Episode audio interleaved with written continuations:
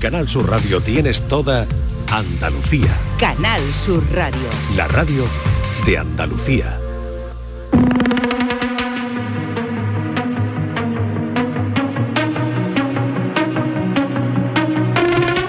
La tarde de Canal Sur Radio con Mariló Maldonado. But baby, we both know this is not our goodbye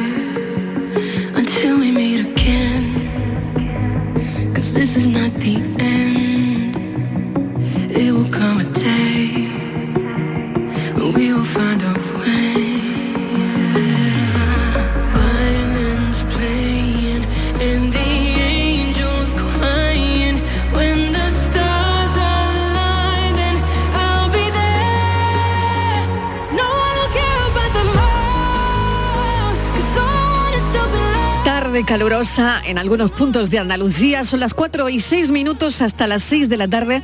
Te estamos acompañando. Esta es la tarde de Canal Sur Radio. Y vamos a poner otro asunto sobre la mesa de los muchos que ya hemos puesto, otro más, que va a ser nuestro tema de conversación de las 5 de la tarde en nuestro cafelito y beso. ¿Se han quitado algún tatuaje alguna vez? Yo a bocajarro. Lo pregunto a bocajarro directamente. ¿Cuáles son los principales motivos para decidir eliminar un tatuaje que te ha acompañado durante mucho tiempo? Seguro que alguna cuestión personal. Hay quien opta por eliminar los tatuajes y volver a lucir ese sitio sin ninguna marca, quien ya no se lo puede quitar y se lo transforma. De eso estaba hablando esta mañana con Estíbal Martínez en nuestra reunión de redacción de cada mañana. Y ha salido un montón de gente que se lo ha cambiado, se lo ha modificado, mm, de nombres que ya no te gustan, que estén en tu piel. Estíbaliz, bienvenida de nuevo. Hola Marilo, sí, nos ha llamado mucho la atención porque nos ha llegado la información de que está aumentando muchísimo la demanda para borrarse tatuajes, tatuajes de mm, cualquiera de nosotros, ¿no? Personas anónimas que, que se borran tatuajes, que ya no lo quieren, no les gusta. Y eh, nos ha llamado la atención, entonces eh, hemos empezado a mirar y resulta que, claro, los anónimos no sabemos, pero famosos Marilo, muchísimo. Porque es que les da a todo el mundo cuando están muy enamorados, con ese subidón, pues de tatuarse cosas, pues nos acordamos, ¿no? De Melanie Griffith con ese corazón que ponía Antonio, Antonio. por ejemplo. Hola Borja. Hola, ¿qué tal? ¿No? So- Mariló, te quiero una harta. Antonio, Te quiere una jarta. Te quiero una harta.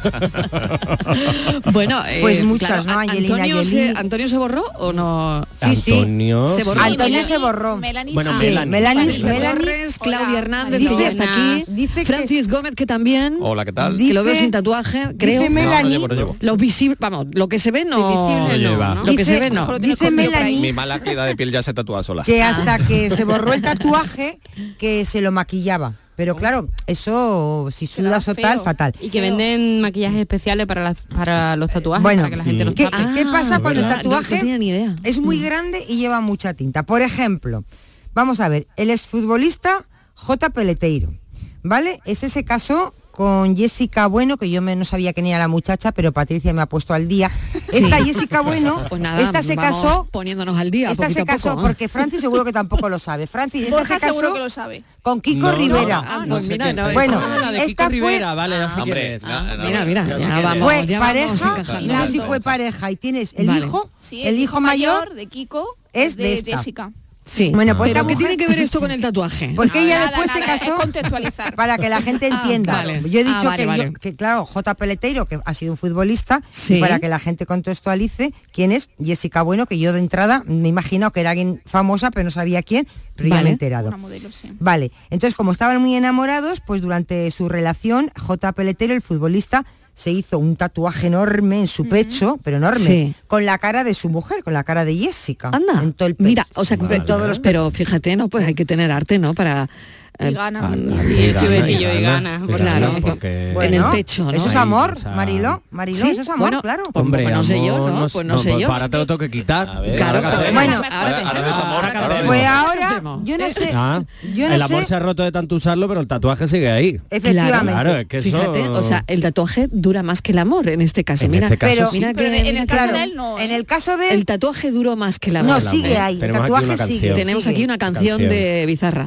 Pero aquí, Mariló, En el futbolista Mariló Maldonado. Exactamente, yo quiero que me haga una canción. J. Tatuaje duró más que el amor. J. Peleteiro, que ya está Sí. enamorado de otra, porque es que sí, ¿eh? esta gente tiene mucha facilidad para enamorarse. Corazón muy grande. Muy grande. Sí. Ya. Pues bueno, entonces, claro, con ese, y te imagínate en todo el pecho, desnudo, la cara de, de Jessica. Entonces, claro, Hombre. con mucha tinta. Porque yo Pero le ¿y he entonces visto qué ha tatuaje. hecho ahora? Mi pecho Pues como tatuado. no, me imagino que es, sería complicado quitárselo, pues dice, pues ya está. Eso lo hacen muchísimos. Modifican el tatuaje, es decir, de, de unas iniciales, pues Madre hacen mía, un número o hacen algo. Pero a mí lo que, ha- lo que ha hecho. J. Pero no no- me Sí. gusta. Lo que le ha ¿Qué sustituido. ha hecho? ¿Qué ha hecho? Le ha puesto ¿Qué ha hecho? barba. Le ha quitado, ha sustituido dado pecho y le ha puesto barba. la cara de Jess- ha sustituido la cara de Jessica por la cara de un gorila adulto. Venga ya. Genial.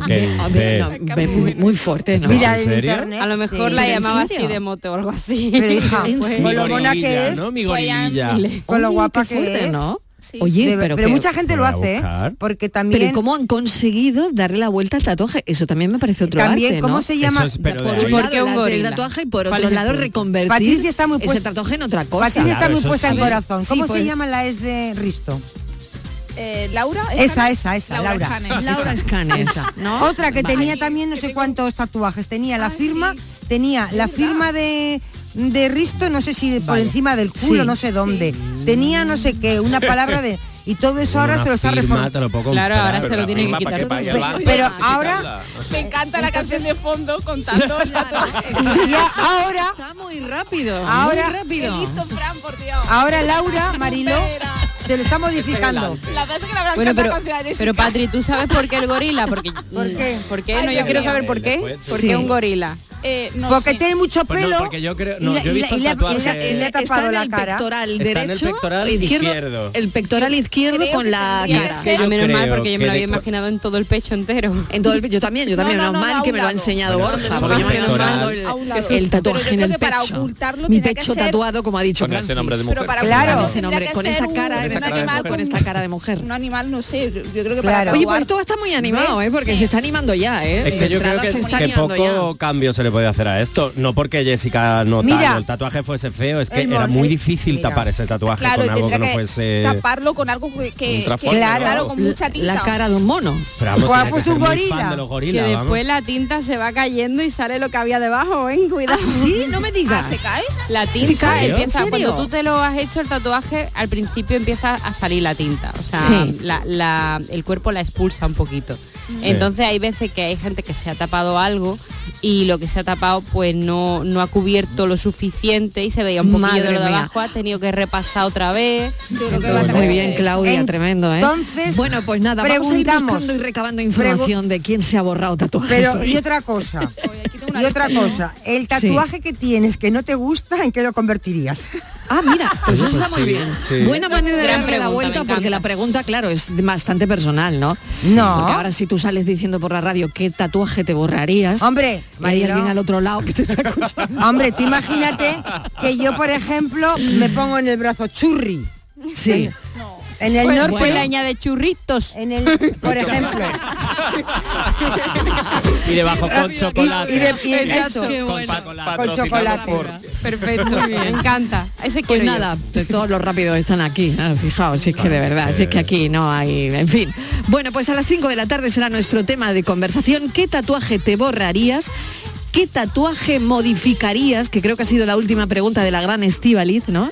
¿Qué, qué tatuaje tienes y lo modificarías, no? Pues tampoco Eh, eh, la- quieres hacer la- la, Por ejemplo, respuesta directa. Yo la imagen del gorila cayéndose la tinta la tengo ya plasmada en la cabeza de que ha dicho Claudia. Cada vez que aparece televisión. Va a aparecer el gorila que se Claro. ha caído al río y, Pondrías, y claro. A ver, que no tinta. es tan tinta. así, que, que Ay, echa un poquito, que echa un poquito. Lo que pasa Que- que de- la cara de depende Jessica de lo bien marcada que estuviera. Jessica. Pues madre mía. Bueno, pues nada, eh, esto es lo que preguntaremos, será gran tema de conversación porque la cosa ya se está animando de las 5 de la tarde de nuestro cafelito y beso, modo hoy tatuaje, el que te borrarías si te has arrepentido de alguno que tienes todavía o si quieres modificar ese que tienes y que te empieza a molestar un poquillo. Vamos con Vamos con la paranoia. Bueno, pues nada, venga, vamos a ponernos serios, porque esto ya es mucho más serio que lo otro de aquí a Lima, sí, vamos a hombre, no hay que, ya ves. No hay que negarlo. Y dice, hoy así, tamaño como uno chavo y gasta calzones de paño. Puedes repetir. Que es eso? unos chavos. Parece muy mexicano, Claro, ¿no? claro, ¿O no? Eh, chavo, el chavo del 8. El Chavo del Ocho, claro, chavo. ¿No, no le puedes un poco acento mexicano? Tamaño Igual. como uno chavo y gasta calzones de paño. Qué grande, qué grande eres, Espérate, Francis. y calza. Maravilloso. Porque cada día, que cada día lo Esto haga va que así. vuela ya, esto va que vuela. Cada día con un acento distinto, Francis. toda La persona temporada con de- Ay, acento qué pena, pero va que latinoamericano, vuela, por de favor. ¿Por qué no se le ocurrió eso, Marilo? Exactamente, porque A partir de ha ahora la ocurrido paranoia en acento mexicano.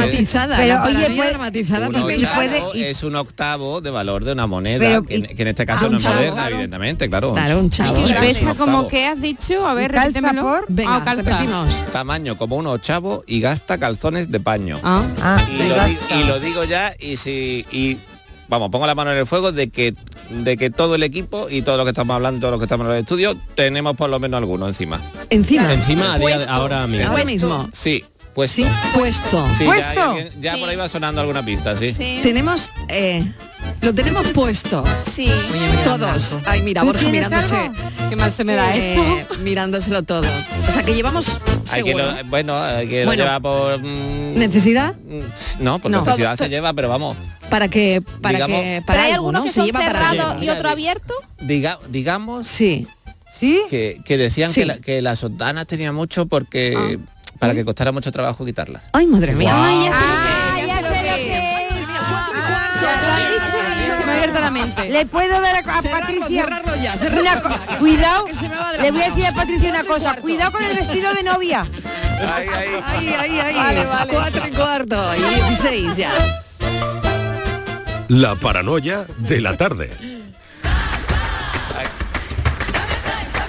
Ya está aquí el verano, con sus playas infinitas, sus pueblos blancos y todo el tiempo del mundo para ti.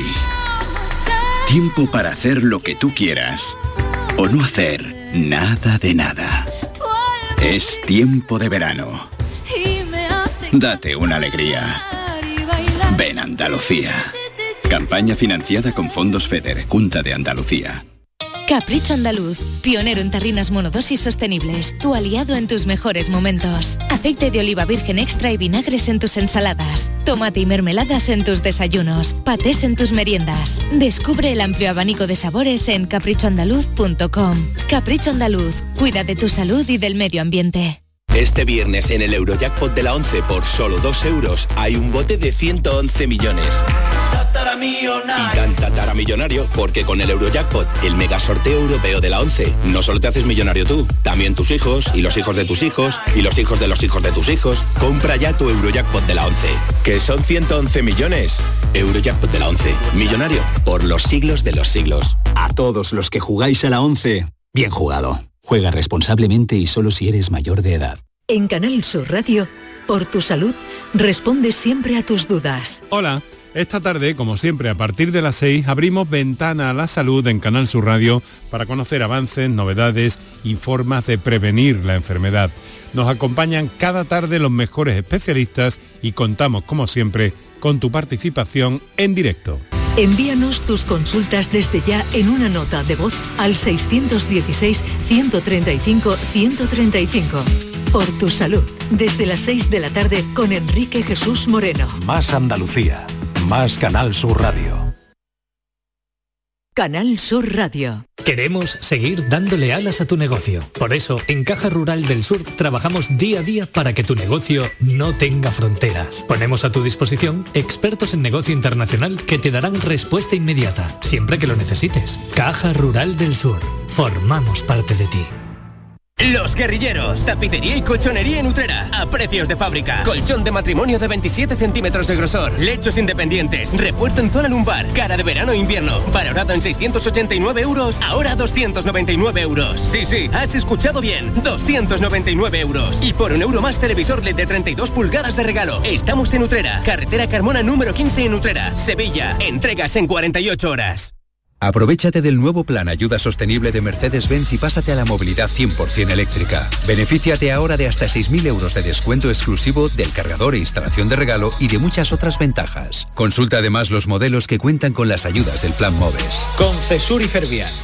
Tus concesionarios Mercedes-Benz en Sevilla. Una plaza, mil emociones, icónica Sevilla Fest. Auténticos iconos de la música como Laura Pausini, Kraftwerk, Los Chichos, Bizarrap, LP, Scorpions, Ennio Morricone, Nile Rogers Sanchic o Alejandro Fernández te esperan en la Plaza de España de Sevilla. Del 15 de junio al 22 de julio tienes la oportunidad de sentir mil músicas en un lugar único. Más información y entradas en icónicafest.com. La tarde de Canal Sur Radio con Mariló Maldonado.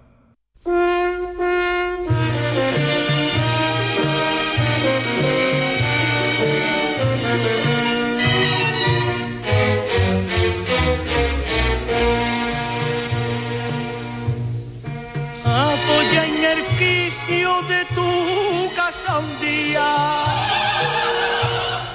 Mira, va a abrirse la noche de mayo. Pasaban los hombres y tú Desde su primer encuentro, el desconocido de los ojos verdes no dejó de acudir al tablao ni una sola noche durante todo un mes.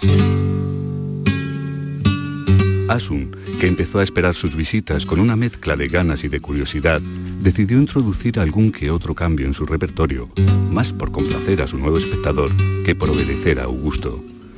Incluso se atrevió a entonar los versos de En Tierra Extraña, aun sabiendo que eso suponía toda una provocación para el tabernero, que temía que aquella letra se interpretase justamente con el sentido con que la cantaba Asun. Voy a contarles a ustedes lo que a mí me ha sucedido. Ella era consciente de que en sus actuaciones había más voluntad que talento, pero se crecía ante la presencia de aquel desconocido que la miraba con un interés diferente al de los tipos que asediaban a las cupletistas con el único ánimo de entrar con ellas en los cuartuchos del piso superior.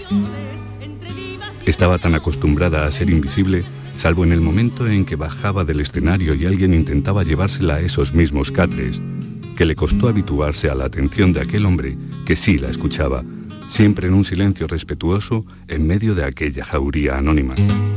Pero, por mucho que se apresurase en bajar del escenario, jamás lo encontraba acodado en la barra, esperándola tal y como ella le sugería en los compases de las letras que, de alguna manera, le dedicaba. Hasta que, después de un mes de mirarse sin conocerse, él se atrevió a hacerlo.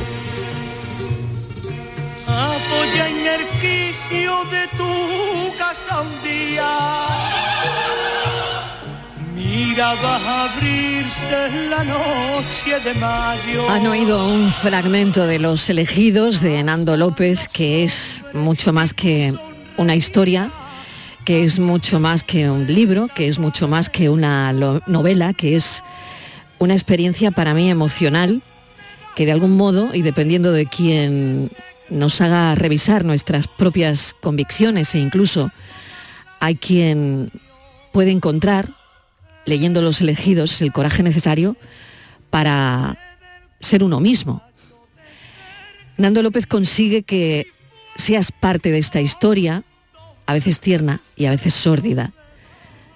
A mí me toca personalmente la fuerza y belleza de sus personajes, porque Nando López es esa literatura que se implica hasta el fondo y que se compromete. Nando López, bienvenido.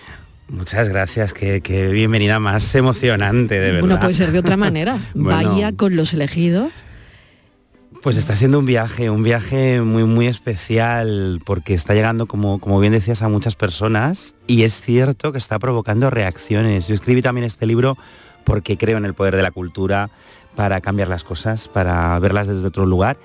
Y hay quien me ha escrito, como tú decías muy bien, para mm, contarme que ha decidido dar un paso adelante. Por ejemplo, hace poco me lo contaba un profesor, que no era visible en sus aulas y que leyendo Los elegidos ha pensado que es muy importante serlo porque esa visibilidad también es una acción política, ¿no? Y de repente, bueno, pues es un libro que está mm, provocando cosas que a mí me, me hacen sentir que ha merecido la pena todo el tiempo que, que hay detrás de su escritura, ¿no? Sumo a Borja Rodríguez porque esta tarde va a pasar una cosa muy bonita Sí, en Málaga, sí, sí, muy en, la, deseada. en la librería Luces a las 7 de A la tarde, de la tarde. donde eh, se va a presentar eh, eh, Los elegidos, este libro, ¿no? Y lo va a hacer Borja Rodríguez. Exacto. Bueno, Borja, ¿preparado para la presentación? Preparado, nervioso, con Por ganas, supuesto, ha ilusionado. desmenuzado el libro. ¿Cómo no? yo lo empecé anoche, te confieso, Nando, que lo empecé anoche. No, no he podido desengancharme. Me dieron Qué las bien. 3 menos cuarto de la mañana. Es eh, lo mejor que me puedes decir, Marilo. eh, y que sinceramente creo que mm, es un libro que todo el mundo debería leer. Borja. y además personas de todas las edades, porque creo que en el fondo visibiliza y saca a la luz una parte de nuestra historia que está muy oculta y que realmente no se ha hablado, se ha hablado muy, muy, muy, muy poco a lo largo de, de todos estos, estos años. Entonces yo creo que es importante que todas las personas de todas las edades lo conozcan para saber de dónde venimos, para entender que estamos en un momento ahora mismo social en el que creemos que lo tenemos todo, pero no lo tenemos tan todo, y que además es verdad que hay una voz que hace mucho ruido y que va en contra un poco de lo que hablan los elegidos, que es de la libertad de ser a pesar de todo. Entonces creo que es importante que todo el mundo lea el libro de todas las edades. La libertad de ser, a pesar de todo, a través de Asun eh, y a través de Santos. Dos personajes, bueno, tan impresionantes en esa construcción, Nando, en, en esa historia donde, bueno, yo, yo me quedo con una cosa de las noches no de amor, sino de lectura, porque no podía, no podían tener noches de amor. No, encuentran el amor desde otro lugar, que, que os tengo que decir que ese amor lo habéis conseguido captar en esa dramatización maravillosa con la que hemos abierto este programa, que mm, voy a escuchar muchas veces después porque me me ha emocionado. Creo que habéis captado muy bien esa idea de que evidentemente no existe un amor sexual. A Santos es un hombre homosexual que tiene que vivir en la clandestinidad porque en el 54 la ley de vagos y maleantes se reforma para que los homosexuales seamos considerados criminales. Él sabe que se tiene que esconder. Asun quiere salir de ese tablao que escuchábamos, quiere sumarse a la lucha política, quiere hacer algo con su vida y se encuentran en el camino y ese encuentro, que parece que va a ser un matrimonio de conveniencia, se convierte en una relación de amor real, solo que un amor que no se parece a lo que les han contado que es el amor, no es un amor normativo, no es un amor convencional. Y es un amor donde, como tú decías muy bien, en sus noches no hay sexo, porque su deseo va hacia otros hombres, pero sí hay una intimidad profunda que nace de la admiración y de lo que aprenden. Eh, Santos aprende mucho de Asun, aprende de su sentido práctico, aprende de su lucha, aprende de escucharla cantar esas coplas que son un homenaje a la poesía popular, ¿no? Y Asun aprende de él, de su pasión por el teatro, de los libros que le lee, y de alguna manera esas noches de lectura para mí también reflejan cómo los libros crean lazos y crean vínculos, ¿no? Cómo, cómo la cultura también es parte de nuestra manera de amar. Y hay muchas formas de hacerlo, ¿no? Y de los libros escondidos también. Sí, claro. Libros escondidos y peligrosos. Libros peligrosos y Claro. libros prohibidos. Totalmente. Ellos, eh, los elegidos, no son solo quienes eligen luchar, sino son también esos cinco libros que esconden bajo la cama, que es un lugar simbólico, evidentemente. Totalmente. Aparte de un muy lugar simbólico, muy simbólico, Muy pero simbólico porque no se usaba para el Exacto, sexo. Exacto, se usaba para la lectura en su caso. Y luego hay un detalle, va- vamos a conocer, quien, quien lea la novela va a conocer a Ginés, que es un librero, que en su librería tiene un cartel en el que dice, si encuentran aquí algún libro prohibido, avísenme para denunciar ¿no? a quien corresponda. Realmente será un cartel que se ponía en las librerías de la época para decir, aquí tenemos libros prohibidos, búsquenlos. Era la manera de transmitir que podían encontrar a Lorca o Alberti o a Miguel Hernández, que en esa época tenías que comprar escondidas, si los encontrabas, claro. Claro, al final, a través de Asun y Santos vemos, y sobre todo con la literatura has- creado una especie de equilibrio entre lo conyugal, lo literario y lo sexual en el piso de Calle Bordadores. Calle Bordadores. Sí, Calle Bordadores, Calle Bordadores, Madrid. Madrid. Sí. Has creado un universo con un equilibrio que se sale de todo lo que yo había visto y había leído hasta ahora, pero que genera un equilibrio perfecto entre vida conyugal, sexo y literatura. Bueno, porque en cierto modo, y, y- y estoy contigo en que no se había contado así quizás hasta ahora, Borja, porque yo también quería hablar de que pese a que no nos permitían ser, había gente que se inventaba modos para ello. O sea, ese equilibrio, que es inestable, que es peligroso, porque todo lo que ocurre en ese piso de la calle Bordadores es algo que está siempre eh, en riesgo de que alguien denuncie, alguien diga, todo tiene que ser en susurros. Pero es un lugar de libertad frente a toda la opresión que hay fuera. Y ahí también lo que quería hablar era de cómo en ese momento había tantas gentes, tantas personas que se inventaban modos de amar, de relacionarse. He recopilado testimonios, he hablado con gente de esa época y también creo que a veces hemos contado su realidad de un modo muy moralista, muy timorato. Es verdad que la sociedad era timorata y moralista, la sociedad de la época, pero no las vidas de la gente que estaba en ella. Siempre ha habido gente transgresora, siempre ha habido gente pionera. Entonces, ese equilibrio eh, que tú dices que para mí ha sido difícil de construir, pero también era importante, ¿no? Porque también quería hablar de que a veces somos una sociedad muy narcisista, parece que lo hemos inventado todo, ¿no? El poliamor, bueno, pues a lo mejor hemos eh, acuñado la palabra, el término, pero ya había relaciones poliamorosas y aquí hay algo de poliamor en esta novela, ¿no?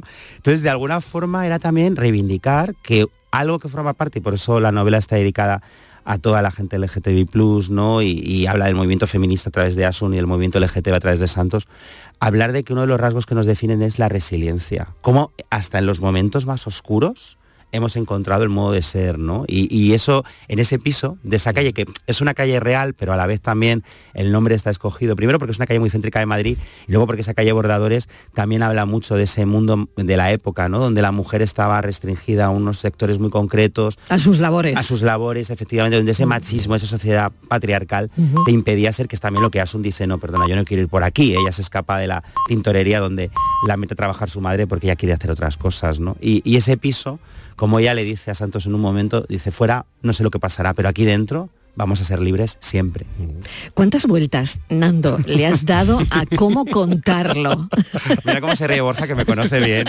Porque se lleva la mano a la cabeza. Se lleva la mano a la cabeza. Sí, sí, sí, Son muchos años de amistad claro, y, y, yo creo claro. que sabe bien lo que ¿Cuántas detrás? vueltas le has dado a cómo contarlo? Pues... Porque eh, he oído por ahí que una tía de tu marido te da la clave. Pues sí, hay dos A personas ver. muy importantes en este libro. Una es una tía de mi marido que se llamaba Carmen, por desgracia ya no está, que me hizo un regalo muy especial que fue la última cartilla de racionamiento que le habían dado en su vida. Ella la guardaba como recuerdo del hambre que había pasado esa generación. Era una cartilla de los años 50 y me la dio y me dijo, espero que sepas qué hacer con esto.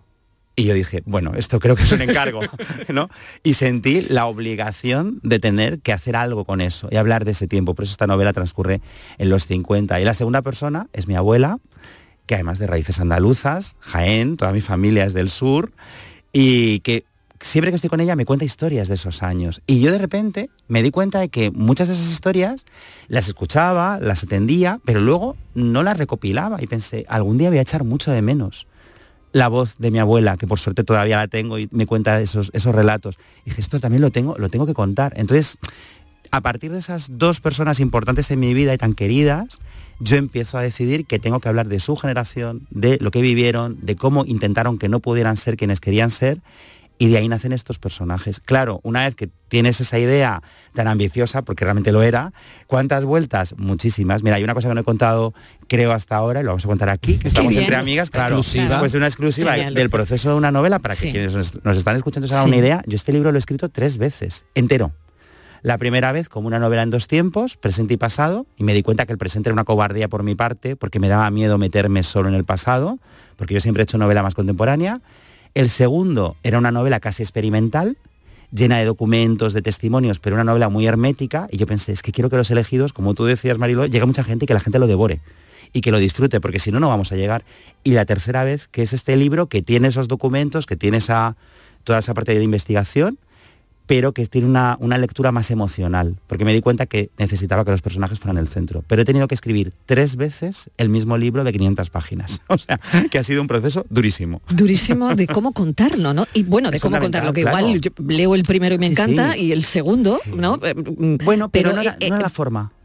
el que te gustaba a ti, ¿no? Claro. el que tú querías proyectar, Sí, que creo que eso es lo más importante, Y ¿no? sobre todo, el que yo creía que era más eh, honesto con la historia y el que estaba más a la altura de lo que se está contando. Es que me parece que para hablar de un tema tan importante Mm. como el de la represión que vivió toda esta generación, el de esos campos de concentración que se crean para homosexuales, el de esa lucha desde la poesía, desde el cine, desde el teatro, esa gente que se juega la vida saliendo a una manifestación que ni siquiera está autorizada, como ocurre en el entierro de Ortega, como se cuenta en la novela. Para hablar de toda esa gente, yo sentía que la forma del libro tenía que ser lo más cuidada posible. O sea, eh, cuando tú escribes una novela siempre te preocupa esa forma, ¿no? Y contarla y contarla bien. Pero es que en este caso tenía muy claro que lo que tenía que contar tenía una exigencia estética que iba a la par de la exigencia ideológica y temática. No se puede contar una historia así de cualquier manera, o por lo menos yo no lo creo, así que han sido años de trabajo. O sea, yo entre tanto iba escribiendo, estrenando teatro, publicando novelas. Los elegidos me ha acompañado siete años.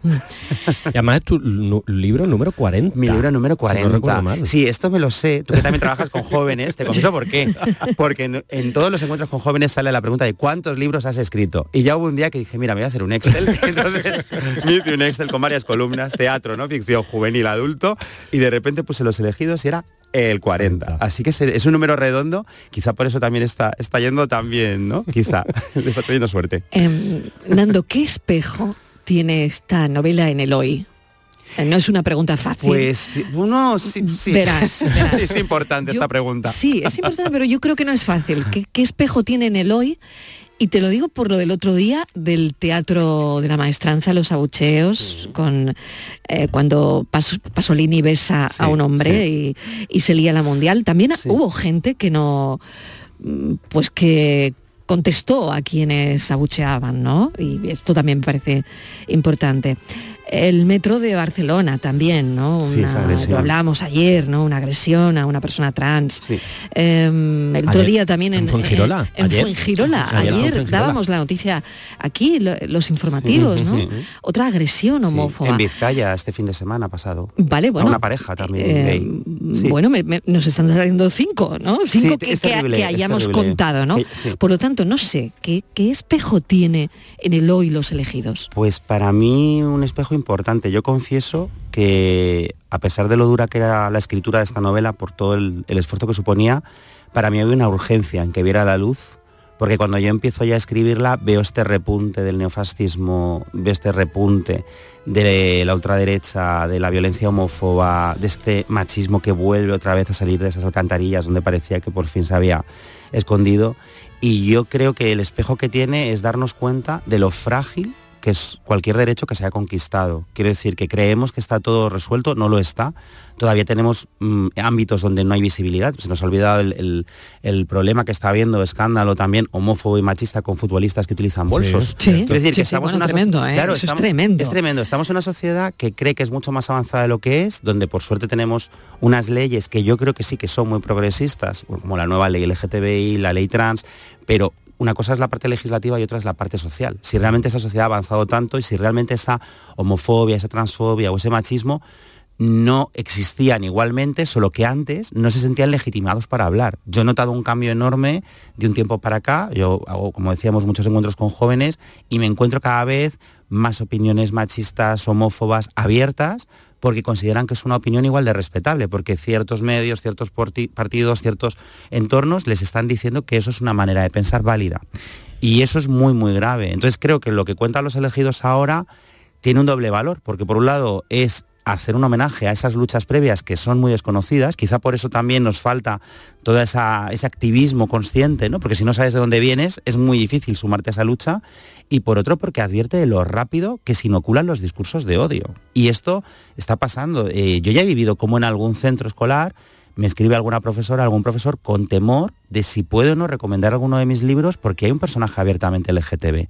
Porque también recordemos que hay una profe- un profesor eh, que ha sido denunciado por recomendar el Ujú. azul es un color cálido Sí. a su alumnado. Es decir, eh, por el mero hecho que es un cómic que cuenta una historia de amor entre chicas. Eh, estamos en un momento donde eso está pasando ahora lo contrario, y también me quedo con eso, Marilo, es que también hay gente que dice, no, no, no podemos dar ni un paso atrás. Y es más, yo presumo siempre la cantidad de personas que recomiendan mis libros, la cantidad de lugares en los que se leen, y precisamente con los elegidos, mira, me ha pasado una cosa curiosa, he tenido que hacer una guía de lectura a toda prisa para bachillerato, porque muchos profesores de historia, no solo de literatura, me han pedido poder leerla con sus grupos mayores porque creen que si conocen esta parte de la historia, puede que entiendan mejor los riesgos de asumir los discursos de odio que están llegando por todas partes. Pensemos que además plataformas como TikTok, Twitch, o sea, los influencers que llegan a la gente más joven están constantemente incidiendo en estos discursos. Y si no, bueno, podéis escuchar algunos de ellos. Yo me niego a dar nombres para no hacerles publicidad gratuita, pero es muy peligroso. Entonces creo que, que lo que cuentan los elegidos eh, está de triste actualidad. Y quizá sea una novela que también ayude a tomar posiciones y a decir, no, no, no podemos retroceder, pero ni un paso.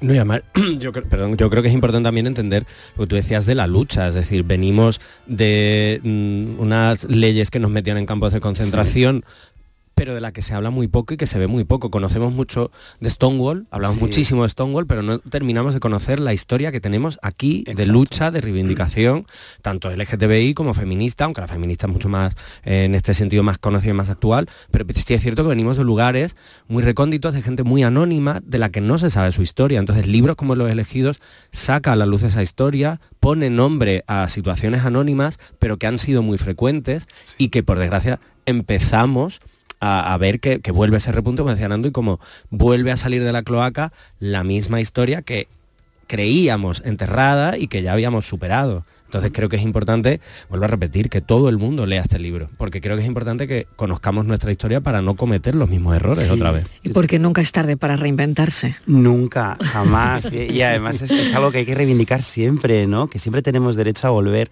a empezar, a descubrirnos, a, a experimentar, a, bueno, a, a ser quienes somos, ¿no? Y hay, gente que tiene a- ámbitos y entornos donde puede ser de una manera más fácil a edades más tempranas, hay gente que no. Pero yo sí creo que desde la cultura o desde la comunicación, como, como hacéis aquí, sí podemos conseguir que cada vez más gente pueda ser ella misma mm, a edades más tempranas. O sea, creo que sí podemos crear lugares seguros. De esto también habla los elegidos, ¿no? Al final, los elegidos, es, eh, hay un concepto en la novela que es el concepto de la tribu, ¿no? La tribu calderoniana, que es un grupo La de tribu gente... calderoniana, Claro, exacto, la tribu que, lucha, que lucha, lucha por la igualdad, lucha por, por, la, por la libertad, lucha por poder decir, por poder hablar. Yo creo que podemos retomar o recuperar ese concepto de tribu, ¿no? De manera positiva, de crear comunidad desde la cultura y lo necesitamos y ahora más que nunca por todos esos discursos de odio que estamos hablando ¿no? y yo creo mucho en el, en el poder de unirnos ¿no? a través de, de la palabra y de sobre todo palabras que nos emocionen y que nos vinculen ¿no? de verdad A las 7 presentación en la librería Luces y yo invito a los oyentes desde aquí si están en Málaga, por Málaga, paseando y quieren ir a la presentación de este libro de Nando López, lo pueden hacer a las 7 de la tarde y yo lo que también invito a los oyentes es a sumergirse en estas páginas, eh, a dejarse llevar por la magia que tienen los personajes, sobre todo, y por el trasfondo que es fundamental. Los elegidos, Nando, enhorabuena. muchísimas gracias, Gracias. a ti de verdad Borja, Nos vemos. Nos vemos. Esta tarde a las 7 y ahora cafelito, en un ratito. venga, en un ratito café.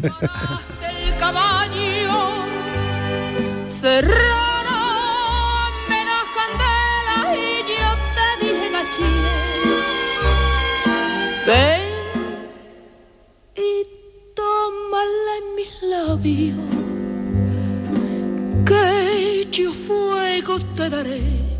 Dejaste el caballo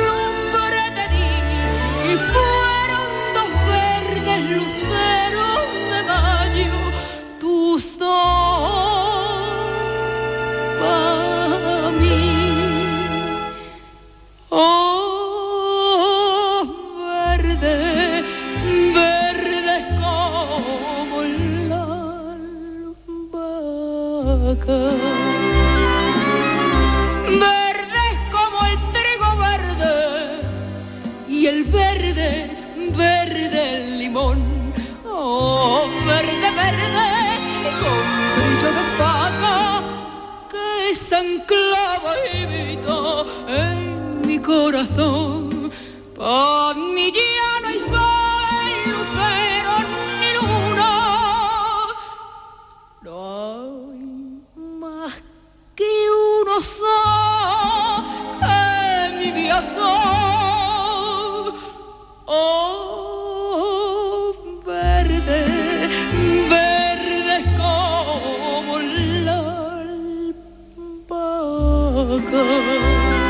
La tarde de Canal Sur Radio con Mariló Maldonado.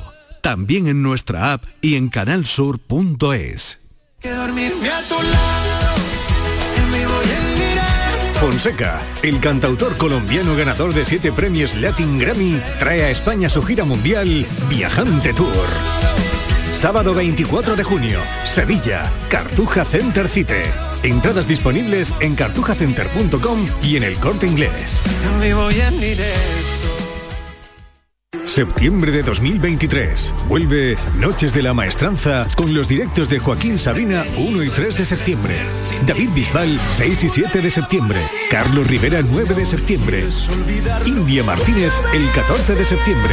Rafael 15 de septiembre y Pablo Alborán 16 de septiembre. Entradas ya disponibles en nochesdelamaestranza.com, el corte inglés y en Ticket. Gente de Andalucía te invita a descubrir desde el Hotel Barceló en Punta Umbría la oferta turística familiar de la costa onubense. Uno de los mejores hoteles todo incluido por su lista interminable de beneficios para toda la familia y una ubicación única. Gente de Andalucía. Este domingo desde las 11 de la mañana en el Hotel Barceló Punta Umbría con la colaboración de Hoteles Barceló.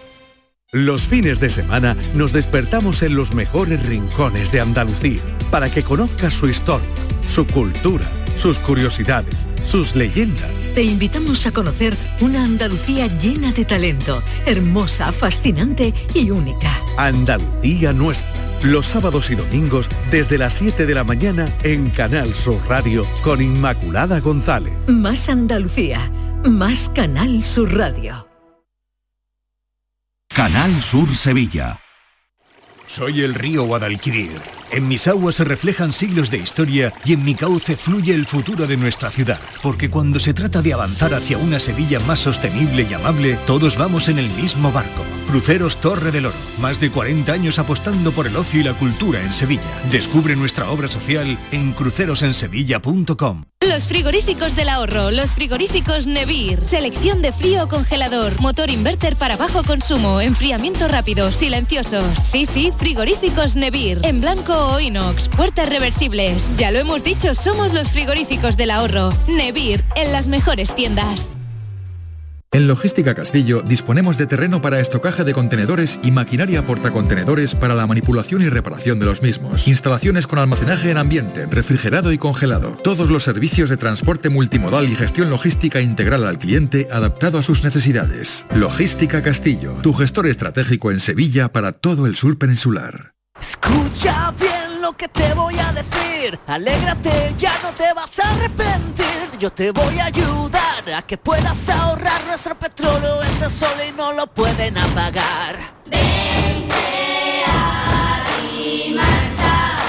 Placas fotovoltaicas Dimarsa. Infórmate en el 955 12 13 12 o en dimarsa.es.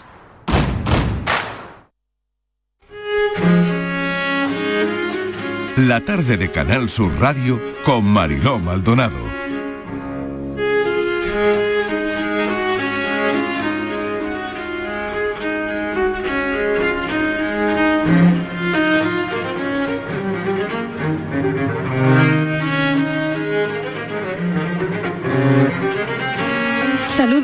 Nuestro hombre de la cultura. Ya saben que los jueves Diego Bollado viene siempre a dejarnos algo interesante, a aportar sobre su mundo cultural, su ¿Cómo mundo estamos? artístico. ¿Qué tal? Bienvenido, Diego Bollado. ¿Qué me traes hoy? Pues fíjate, fíjate qué música tan bonita. ¿Qué estamos No escuchando? no, ¿eh? A ver, no me digas a que no es música bonita lo que estamos escuchando. ¿eh? Estamos escuchando una viola da gamba.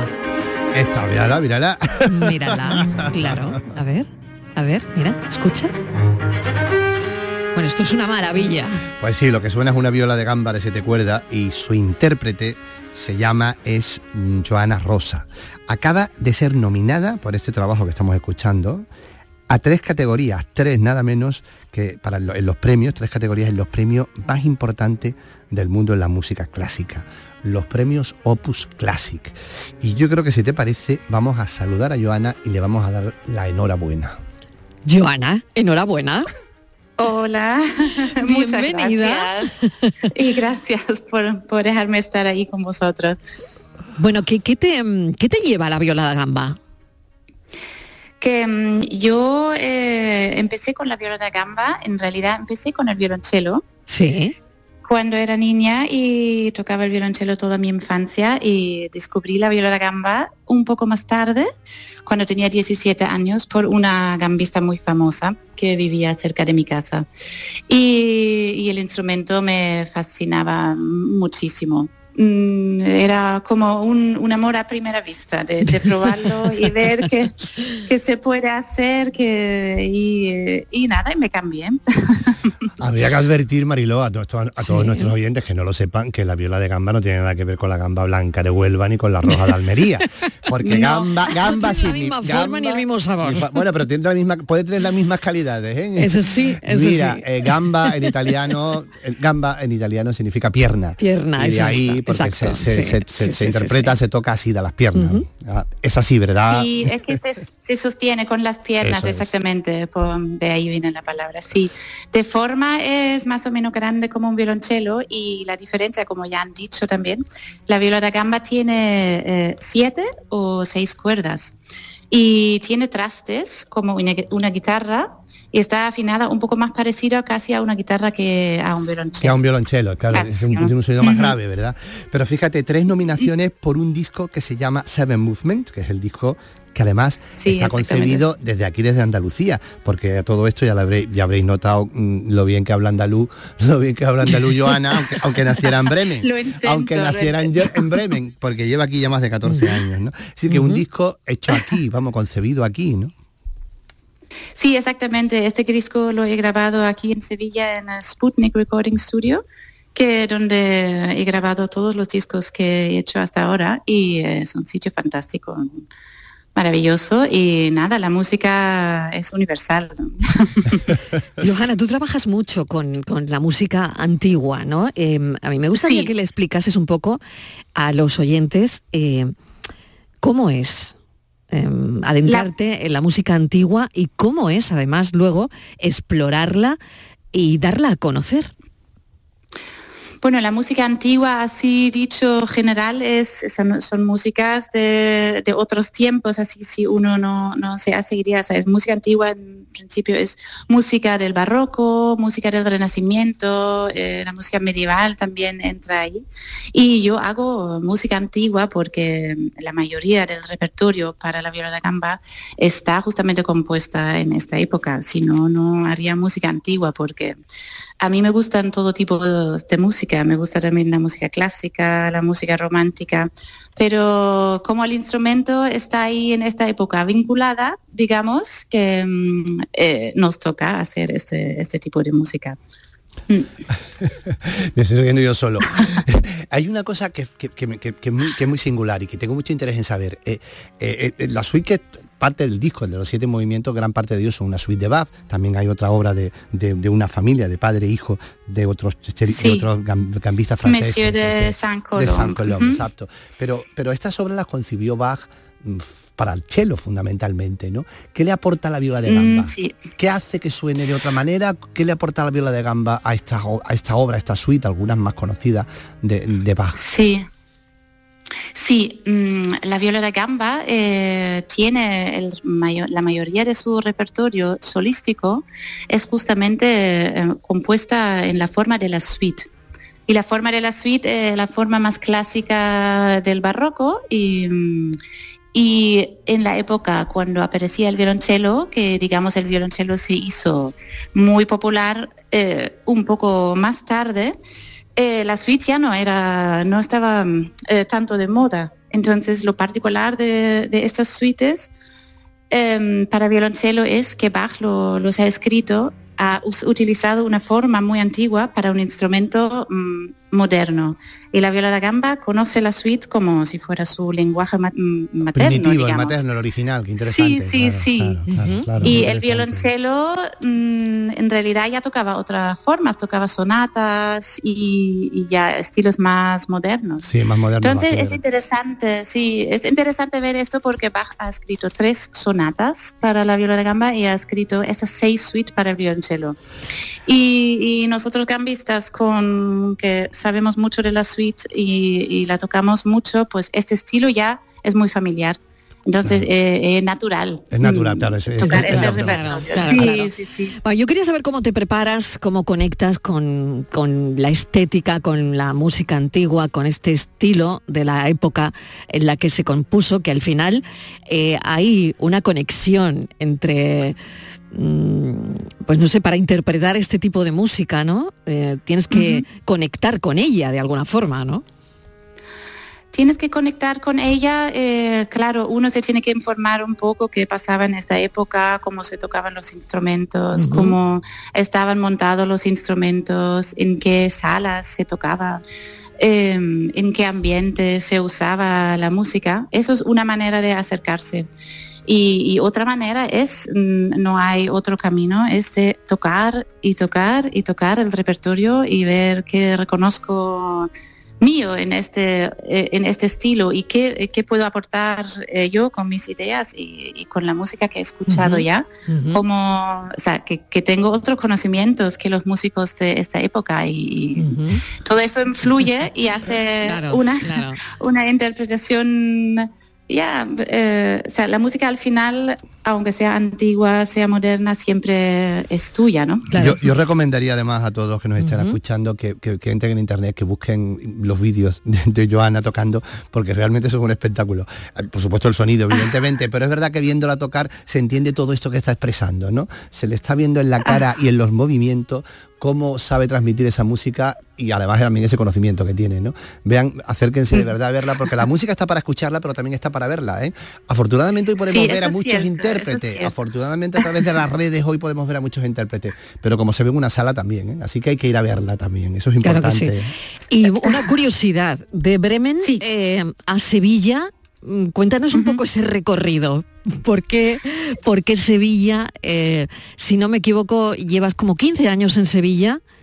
Sí, yo Sí. llevo ya, Bueno, pueden ser 15. ¿cómo es ese recorrido de Bremen a Sevilla? Yo he ido poquito a poco, Poco a al, poco. al sur, no he, Poquito no a he poco. llegado directamente. Poco a poco, pero al final te hemos conquistado. Al final te- al final te has hemos quedado. conquistado tu corazón. Sí, sí. Bueno, yo eh, que venía de Bremen, que esto está en el norte de Alemania, y empecé a estudiar en Basilea, que ya eh, un poco más al sur, y después me transferí a Italia. Y estudiaba ahí cuatro años la viola da gamba y estaba, ahí había muchos sevillanos, estaba conquistada. La- el, conservatorio ahí de sevillanos, hubo gente que había venido de Sevilla de estudiar y, eh, y me, me han convencido y también por razones personales he venido y, y- y nada, me gusta mucho Sevilla. Ya me dice siempre una amiga mía que la cigüeña se, se equivocó conmigo, que me ha dejado en un sitio que no era mío. que- que tú eras sevillana, que tú eras sevillana, pero te dejó en el norte de Alemania, te dejó en Bremen. Sí, sí, exactamente. Algo parecido, ¿no? Pues la verdad Bueno, hay que- mucha vida sí. musical también en Sevilla. Es Eso un es. sitio muy Eso agradable es. para vivir y, y trabajando así por libre, pues mm, uno puede elegir. Precisamente- y ha sido una buena elección. Precisamente, me Mari- alegro. Mariló, hay un, hay, un, hay, un, hay un dato que me parece muy curioso, hablando de esta relación de Sevilla con la música y concretamente con la vida de Joana. El instrumento con el que Mm. está interpretado este, este disco es un instrumento nuevo que se ha hecho por un luthier aquí en Sevilla, si no me equivoco, Sí, ¿verdad, Joana? Sí, que aquí, hacemos sí. cofradías, también hacemos música de Semana Hacemos Santa, violas. bordado, hacemos trajes de flamenca, pero también hacemos violas de gamba. Claro que sí. un- una ciudad llena de artistas. Totalmente. Esto ha sido Robert Louis Valle que ha El hecho luthier, el claro, El luthier. Aquí en Sí. Sevilla, exacto. Claro, es que la madera eh, con la que está hecha esa viola será espectacular, ¿no? Sí, Y- sí, sí. Mm, Y de alguna manera muy nuestra, ¿no? Y para terminar, Johanna, si yo te mm, digo re menor, ¿tú qué contestas? Re menor, mm, digo, pues la, una de las suites que interpreto en el disco en realidad está eh, compuesto en, eh, en do menor y yo la he transpuesto a re menor. Y bueno, ¿o qué querías escuchar? ¿Un color o No una esto. sensación? o algo? Claro, claro, Re claro. menor es, es la mejor tonalidad para la viola da gamba porque la viola da gamba está afinada en, en re y es la viola da gamba baja y es la tonalidad que mejor suena, re menor y re mayor. Qué maravilla. Pues Diego, creo que vamos a despedir ya Pues a Joana. Y ha sido un placer Un tenerla. placer muy grande Gracias tenerla a Diego y, y mucha Bollado que nos la ha ¿eh? presentado. Y mucha suerte para esos Muchas premios que, yo sé que eso decir los Oscars de la música clásica es muy pesado, pero es que es verdad, es que ahí está la LAN también, ¿eh? Es decir, Claro. estamos hablando de grandes intérpretes en el, que, en el que en el que Joana es candidata. ¿eh? Pues Sí, muchísima estoy suerte. feliz de estar nominada, con esto ya estoy feliz. Desde luego es un triunfo, es un triunfo. Ya la nominación Joana, bienvenida y gracias. Muchas gracias a ustedes. Adiós, Diego Abollado. Hasta luego. Muchísimas gracias.